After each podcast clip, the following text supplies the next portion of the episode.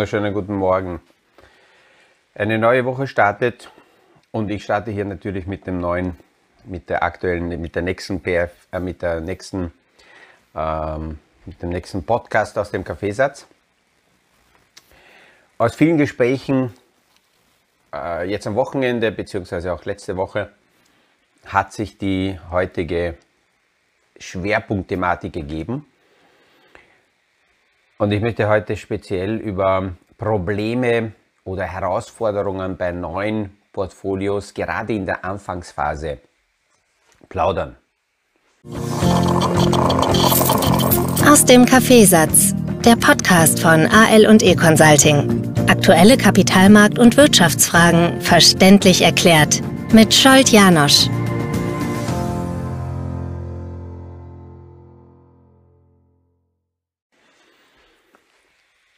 Ähm, aus, aus, aus, aus vielen, vielen Gesprächen mit Kunden sehe ich, dass ähm, irgendwann die Entscheidung fällt, als der Kunde sagt, okay, ich möchte beginnen. Aber in den meisten Köpfen beginnt nicht eine langsame Investmentstrategie, sondern in sehr, sehr vielen Köpfen beginnt ähm, das Ankaufen eines Produktes, das Kaufen eines Produktes, weil der Kunde von einem äh, Verkäufer zum Beispiel im Tausch ein, ein Versprechen bekommen hat, wie toll diese Anlage sein wird und wie, viele, wie viel Rendite man da bekommt. Und ähm, in den Köpfen der Kunden festigt sich dann so die Einstellung, ich schaue mir es mal an, bin gespannt, was dabei rauskommt oder ich bin gespannt, wie das einmal so startet. Und da wird nicht darauf geschaut, ob jetzt die administrative Abwicklung passt, sondern hauptsächlich wird darauf geschaut, steigen die Kurse eh. Weil in diesem Verkaufsprozess der Kunde das so empfunden hat, dass er auf Konsum verzichtet und anstatt des Konsums, irgendeinem Wunsch sich zu erfüllen, eine Anlage kauft, weil irgendwer versprochen hat, dass das schon gut sein wird. Und das ist schon eine sehr, sehr problematische Ausgangslage aus meiner Sicht, weil gesunde, gut durchgeplante Portfolios nicht ad hoc jetzt sofort mit der ganzen Summe im Idealfall aufgebaut werden, sondern so ein Aufbauprozess dauert bis zu ein, zwei Jahre. Ideal ist es sogar, wenn nicht eine einmalige Summe zur Verfügung steht, sondern laufend aus dem Einkommen, aus der Pension, aus welchen Einnahmequellen auch immer, laufend Geld überbleibt, aus dem Fiat-System dann tatsächlich angelegt werden kann. Fiat-System heißt das gedruckte Papier, die bedruckten Euros oder auf dem Girokonto einfach nur die Zahlen. Das ist nicht angelegtes Geld und das kann dann investiert werden in ein Portfolio. Das wäre ideal, wenn laufend was dazukommt, weil damit alle Phasen des Marktes ausgenutzt werden können.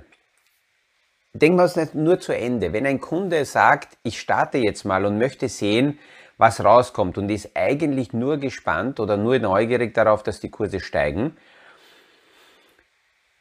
dann nutzt er leider nur eine Phase, eine Phase des Marktes, nämlich steigende Kurse. Und die anderen beiden Phasen, wenn die Kurse stagnieren oder sogar fallen, die möchte der Kunde vermeiden, die möchte er gar nicht nutzen. Es kommt ja auch oft die Frage, warum niemand aus der Finanzindustrie sich hinstellt und sagt, liebe Leute, nehmt alles raus, verkauft alles und geht 100% in Cash weil das jetzt am besten wäre. Dafür gibt es aus meiner Sicht zwei simple Erklärungen. A, langfristig sehen wir, so ab seit Mitte 1800 irgendwas herum, haben wir steigende Märkte. Und je stärker durch die Globalisierung, durch die Vernetzungen das kapitalistische Modell und liberale, mit Demokratie im Idealfall ergänzte Wirtschaftsmodell sich verbreitet hat, umso mehr sehen wir, dass unser Wirtschaftssystem auf Wachstum, ausgerichtet ist. Jetzt sagt man ja, wir können aber nicht ewig wachsen. Tun wir ja auch nicht mit den einzelnen Modellen ewig wachsen. Es gibt immer wieder Transformationen, es gibt immer wieder Umstellungen, Veränderungen. Das sind dann die Korrekturen, das sind die Crashs, die in einem wachsenden System, in einem äh, steigenden Wirtschaftssystem notwendig sind, um nicht lebensfähige Unternehmen abzustreifen, um nicht lebensfähige Geschäftsmodelle ähm, ja, äh, äh rauszuspucken. Und deswegen ist eine breite Aufstellung im Portfolio, äh, eine globale Aufstellung im Portfolio, sowas wie äh, die größte Sicherheit, dass ich in so einem wachsenden Wirtschaftssystem richtig investiert bin. Und wenn dazwischen Korrekturen passieren, naja, das betrifft dann manche Themenbereiche, aber wenn ein Unternehmen nicht auf kriminelle Machenschaften aufgebaut wurde, sondern wahre Geschäftsmodelle dahinter sind, dann passiert in einem gesunden Wirtschaftssystem meist nur eines, dass diese Unternehmen geschluckt übernommen werden, woanders hinein verschmelzen. Und meist ist es so, dass bei diesen Übernahmen die alten Unternehmenseigentümer abgegolten werden, äh, dementsprechend ähm, einen Gegenwert dafür bekommen und äh, damit auch so eine Korrektur nicht zu Verlusten führt. So, das ist die eine Erklärung. Die zweite Erklärung ist, wenn sich heute jemand hinstellen würde und sagt, liebe Leute, verkauft alle alles auf einmal, dann hätten wir noch mehr verstärkt die Situationen, die es ja ab und zu gibt bei so äh, situativen Massenbewegungen und Massencrashs, wo ja alles kollabiert, weil wenn jeder verkauft, keiner mehr als Käufer da ist, gibt es keine Kurse, die fallen ins Bodenlose dann kollabiert tatsächlich das System.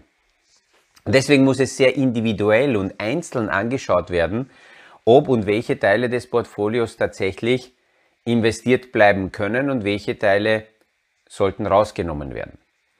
Bei neuen Portfolios, die jetzt frisch aufgebaut werden oder wurden, alles was so 2020 gestartet hat, ist noch in dieser kritischen Phase drinnen ich sehe ja, dass bei sehr vielen Portfolios so die ersten drei bis fünf Jahre die kritischste Phase sind. Warum?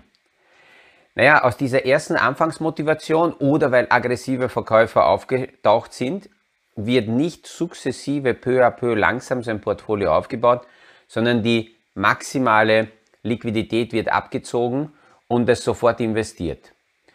Und wenn dann Korrekturen passieren, wenn Märkte zurückfallen, dann in, gerade in dieser ersten Anfangsphase, dann gibt es keine Liquidität, um nachzukaufen. Noch schlimmer, es wird Liquidität benötigt fürs Leben oder für sonstige Investitionen, aber weil das nicht langsam aufgebaut wurde, hat man vielleicht gar keine Liquidität mehr. Und wenn keine Liquiditätsreserven vorhanden sind, ist das das Schlechteste in der Anfangsphase eines Portfolios, weil dann kommt die Unsicherheit dazu. Ich habe in der letzten Woche bei einer äh, internationalen Konferenz, wo es um, um äh, auch um Sales, also um Verkauf äh, gegangen ist, habe ich kurzfristig eine Einladung bekommen und habe mich eingeklinkt und habe dort einen recht aggressiven ähm, Sales-Trainer mir kurz angehört und er hat seinen Vortrag damit gestartet, dass er gesagt hat, liebe Leute, äh, es waren überwiegend Verkäufer, ich zeige euch heute jene Tricks, die euch helfen werden, den Kunden auch die Gelder quasi aus der Tasche zu ziehen und zu bekommen, die sie euch bis jetzt verschwiegen haben. Wenn ich sowas höre, dann tut mir das weh, wenn ich jetzt an die Finanzindustrie denke, dass, dass hier sehr viele Kunden mit einer Herrscher an Verkäufern, die mit dieser Idee in den Verkauf hineingehen, äh, äh, sich treffen und dann nicht ruhig, besonnen, langsam Portfolios aufgebaut werden, sondern Maximum hier äh, versucht wird, den Kunden aus der, aus der Tasche zu ziehen. Und ich habe dann in einer Pause dann nachher den Trainer angesprochen, habe gesagt, ich bin der Meinung, dass man diese Ansätze durchaus im Museum vergraben könnte, weil das in die 70er, 80er vielleicht noch gepasst hat. Aber heute ist sowohl der Kunde als auch der Markt, als, als, als, als die gesamten Ansätze mit Compliance und Aufklärungsinformation weiter, dass diese Sprüche nicht mehr passen. Und dann hat er sehr lapidar gesagt, Herr Anosch, recht naiver Ansatz, den Sie da haben. Aber wenn Sie das nicht machen, dann wird es ein anderer, besserer Verkäufer bei Ihren Kunden machen und Sie können sich dann nur mehr die Augen reiben. Und ich bin damit nicht einverstanden. A, weil, weil ich ja in der Tagesarbeit merke, dass das einfach schlichtweg nicht stimmt. Und zweitens, genau daraus ergibt sich eben genau diese kritische Situation, wo dann Kunden von diesen aggressiven Verkäufern allein gelassen werden. Und gerade wenn ein Portfolio startet, ist die kurzfristige Kommunikation notwendig, um besonnen und ruhig sehr viele Informationen, sehr viele aktuellen Entwicklungen beleuchten zu können, um sich eben ähm, mit dem Kunden gemeinsam die Frage zu stellen, wie weit betrifft mich das? Wie reagiere ich darauf? Wie baue ich es, äh, das in mein Portfolio ein, um, um hier nicht nur Glücksgriffe mir einzukaufen, sondern mittel- bis langfristig in Ruhe mit einem Portfolio zu arbeiten. Und globale, global aufgestellte Portfolios sind auch in der jetzigen Situation und werden noch eine Zeit lang, ähm, obwohl 2022 ein schwieriges Jahr ist, dennoch positiv sein oder positive Teile, ausreichend positive Teile beinhalten, damit ein Kunde, der auch in diesem Jahr Liquidität benötigt, nicht unbedingt darauf angewiesen ist, in Verluste hineinzugreifen. Aber die Voraussetzung nochmal ist, dass in der Anfangsphase eines Portfolios so die ersten drei bis fünf, sechs Jahre unbedingt in der Aufbauphase die zusätzliche Liquidität notwendig ist, die Reserven, um sich hier auf unerwartete Entwicklungen besser vorbereiten zu können. Was heißt das? Wenn heute jemand kommt und sagt, okay, ich habe hier eine bestimmte Summe, sagen wir 100% Kapital steht zur Verfügung, dann würde ich wahrscheinlich in der Anfangsphase, aber natürlich hängt das immer davon ab, wie die äh, persönliche Situation des Kunden ausschaut, ähm, maximal so mit 40 Prozent des verfügbaren Kapitals einmal starten und dann eine bestimmte Zeit später äh, möglicherweise 30 Prozent nehmen und, und, und das restliche wirklich zurückhalten. Natürlich sind wir rückwirkend schlauer und können sagen, ja, damals hätte es besser gepasst, ich hätte viel mehr investiert oder damals hätte es besser gepasst, ich hätte gar nichts getan. Nur ich muss mich irgendwann auch damit abfinden, dass diese Annäherungsweise und dieser Ansatz eine komplette kurzfristige Spekulation ist. Und wenn ich nicht in die Spekulation hineingehen will, dann muss ich mich von diesen Optimierungsgedanken verabschieden. Ich höre auch sehr oft, dass Kunden sagen, naja, ähm, ähm, genau dafür brauche ich ja einen Berater, der mir sagen kann, in welcher Phase sind wir aktuell und ist es gut jetzt zu investieren oder noch abzuwarten. Ja, es ist auch wichtig, dass ich mit jemandem das diskutieren kann, aber ich sollte mich damit abfinden, dass auch der Berater kein Hellseher ist und gerade die, die sich so hinstellen, als ob sie Hellseher wären, die sind aus meiner Sicht ganz gefährlich, weil die dann selber noch nicht äh, das noch nicht eingesehen haben, dass sie keine Hellseher sind. Oder noch schlimmer, sie glauben, dass sie sind und kommunizieren dann auch so. Und ähm, ja, zu einem Drittel können die Recht haben. Zu einem Drittel haben die Recht, weil die Märkte zu einem Drittel natürlich steigen. Aber zu zwei Drittel stagnieren oder fallen die Märkte und da haben sie nicht recht. Und ähm, das wird dann damit kompensiert, dass sie eben verschwinden. Ähm, die Zeit, die brauchen wir also deswegen in der Anfangsphase, damit wir besonnen die aktuellen Rahmenbedingungen besprechen können und aktuell gibt es genug zu besprechen. In der letzten, in der vergangenen Woche waren die Notenbanker sehr stark in der Auslage, allen voran die Fed, dann die Europäische Zentralbank. Eine Zentralbank hat sich ge komplett gegen die aktuelle äh, Tendenz gestemmt, nämlich Liquidität den Märkten zu entziehen. Das ist die japanische Notenbank. Aber die, die macht das mittlerweile seit 40 Jahren dass sie den Märkten nicht Liquidität entzieht, sondern die japanische Notenbank seit 40 Jahren permanent den Märkten Liquidität zur Verfügung stellt. Ähm, man sagt ja auch sehr oft, oder es wird immer wieder die Aussage getätigt, dass die Europäische Zentralbank so langsam Richtung Japanisierung geht, weil ähm, Kapital zu entziehen gar keine Option mehr ist, sondern laufend immer nur Kapital dem Markt zur Verfügung gestellt wird. Das hat Japan auch letzte Woche beschlossen, keine Zinshebung und es werden aktuell weiter Anleihen aufgekauft im Wert von etwas mehr als 300 Milliarden Dollar pro Monat. Das sind aufs Jahr gesehen 3,6 Billionen. Es sind unglaubliche Summen, die hier weiter in den Markt hineingebrummt werden. In Europa war die äh, Meldung von der Europäischen Zentralbank sehr wichtig, weil etwas äh, Ruhe eingekehrt ist.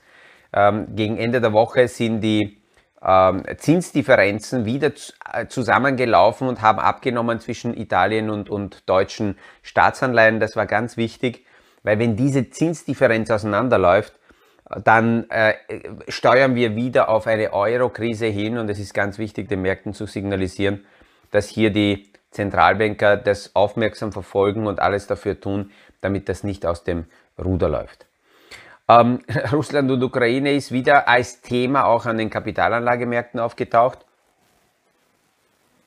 Nachdem der Putin die Gashähne äh, stärker beginnt abzudrehen und es ist interessant, weil ja mittlerweile nicht nur auf der europäischen Seite Problemkandidaten da sind, die ausscheren und die Front gegen Russland äh, da und dort versuchen aufzuweichen.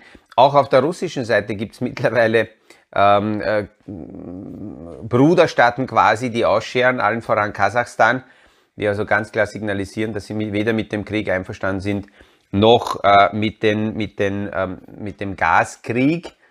Und ähm, auch China hat Russland aufgefordert, äh, endlich in Verhandlungen zu gehen, weil auch China hier an sehr langwierigen ähm, äh, Entwicklungen in diesem Bereich nicht interessiert ist. Was ist äh, positiv ähm, an den aktuellen Entwicklungen an den Märkten? Naja, der Joe Biden wird jetzt in den nächsten Tagen nach ähm, in die Vereinigten Arabischen Emirate reisen, weil weiterhin Joe Biden als Fokus auf die Midterm Elections, auf die Novemberwahlen schauen muss. Und er muss irgendwie schauen, dass die Benzinpreise nach unten gehen, die Ölpreise nach unten gehen. Und da wären die Saudis ein Partner, die in der Lage wären, die Produktion in die Höhe zu fahren. Aber jedes Mal, wenn es auf dieser Seite eine Einigung gibt, spielt derzeit Putin das Gegenspiel und verknappt sowohl Gas als auch Öl, weil damit treibt er die Preise in die Höhe und er verkauft zwar weniger, aber über weniger zu einem höheren Preis sind seine Einnahmen quasi fast weiterhin genauso hoch wie vorher. Ähm, eines der größten Vermögensverwalter, Berkshire Hathaway, schwimmt in Cash. Der Warren Buffett hat alleine in den letzten sechs Wochen 1,3 Milliarden Dollar alleine in sogenannte Aktienrückkäufe seines eigenen Unternehmens investiert. Das sieht man auch derzeit, dass Insider sehr stark Aktien kaufen, also Unternehmens eigener Unternehmensgründer, die die Zahlen kennen, kaufen sehr, sehr stark Aktien. Das ist meist ein Zeichen dafür, dass eben die Hauptfrage, die jetzt in den nächsten Wochen im Vordergrund stehen wird, nämlich wie schauen die Gewinnentwicklungen der Unternehmen aus, dass diese Frage von den Unternehmenslenkern eher positiv beantwortet wird. Die sehen ja, wie die Zahlen ausschaut, die sehen, welche Margenmeldungen, welche Gewinnmeldungen kommen werden und bleiben die Gewinnmeldungen weiterhin hoch, so wie es der Markt derzeit erwartet, dann sind tatsächlich bei den aktuellen Kursen viele Unternehmen unterbewertet. Darüber haben wir letzte Woche gesprochen, dass diese sogenannten Kursgewinnverhältnisse der Unternehmen sehr entscheidend sind, um, ähm, um beurteilen zu können, ob bei den aktuellen Kursen Unternehmen eher billig sind oder schon wieder zu teuer. Und wenn die Insider kaufen, und wir steuern jetzt Anfang Juli wieder auf äh, die äh, Zeit zu, wo die, wo die Meldungen kommen werden aus dem zweiten Quartal. Dann ist das meist ein Signal dafür, dass hier eher bessere Zahlen gemeldet werden und das könnte dem Markt einen Schub nach oben geben. Und das sind diese Kontraindikatoren, die man beobachten kann. Äh, Im Google Search hat man jetzt festgestellt, dass zum Beispiel ein Begriff, nämlich dieser Begriff Rezession, so stark, so oft gesucht wurde oder wird, wie schon seit langem nicht mehr. Und wenn man in diesen Auswertungen zurückgeht, ähm, bis ins Jahr 2004, dann sehen wir, dass diesen Begriff die Menschen 2008 äh, sehr stark äh, gesucht haben, gegoogelt haben. 2009 in der, in der tiefsten Phase der Finanzkrise im März 2009. Dann ist es wieder abgefallen 2020 im März, April, wie wir im Lockdown waren und eben jetzt wieder. Und wenn wir diese Zeitpunkte anschauen, wann wurde nach Rezession so stark gegoogelt, dann waren diese Zeitpunkte in den vergangenen Jahren und Jahrzehnten ähm, Kaufzeitpunkte. Aber das ist ganz, ganz schwierig. Das ist das, worüber ich am Anfang gesprochen habe. Wenn der Kunde alleine ist, den medialen Geräuschen ausgeliefert, der Stimmung rundherum ausgeliefert ist, dann beginnt, und das ist das Interessante auch in der jetzigen Situation, de facto haben wir noch keine Rezession, aber je mehr darüber gesprochen wird, umso mehr beginnen sich sowohl die Konsumenten, die Menschen, als auch die Investoren so zu benehmen, als ob wir das schon hätten. Und äh, da ist es ganz wichtig, dass eben der besonnene Berater auf der Seite des Kunden ist, der in Ruhe die aktuelle Situation äh, auswerten kann, bereden kann, individualisieren kann und dann daraus gemeinsam die Maßnahmen ableitet, was man am besten macht, um die Portfolios gesund weiter auszubauen und den Kunden vor allem nicht allein zu lassen in der Anfangsphase. Ich hoffe, dass diese Gedanken heute äh, als Start in diese neue Woche ein wenig helfen, um ruhiger die aktuellen Schlagzeilen zuordnen zu können. Ich freue mich, wenn wir uns wieder hören. Morgen beim nächsten Podcast aus dem Kaffeesatz. Das war aus dem Kaffeesatz, der Podcast von AL und E Consulting zu aktuellen Kapitalmarkt- und Wirtschaftsfragen, verständlich erklärt mit Scholt Janosch. Aktuelle Fragen, Rückmeldungen und Anmeldungen zum nächsten Kapitalmarkt-Talk findet ihr auf unserer Homepage www.aleconsulting.at.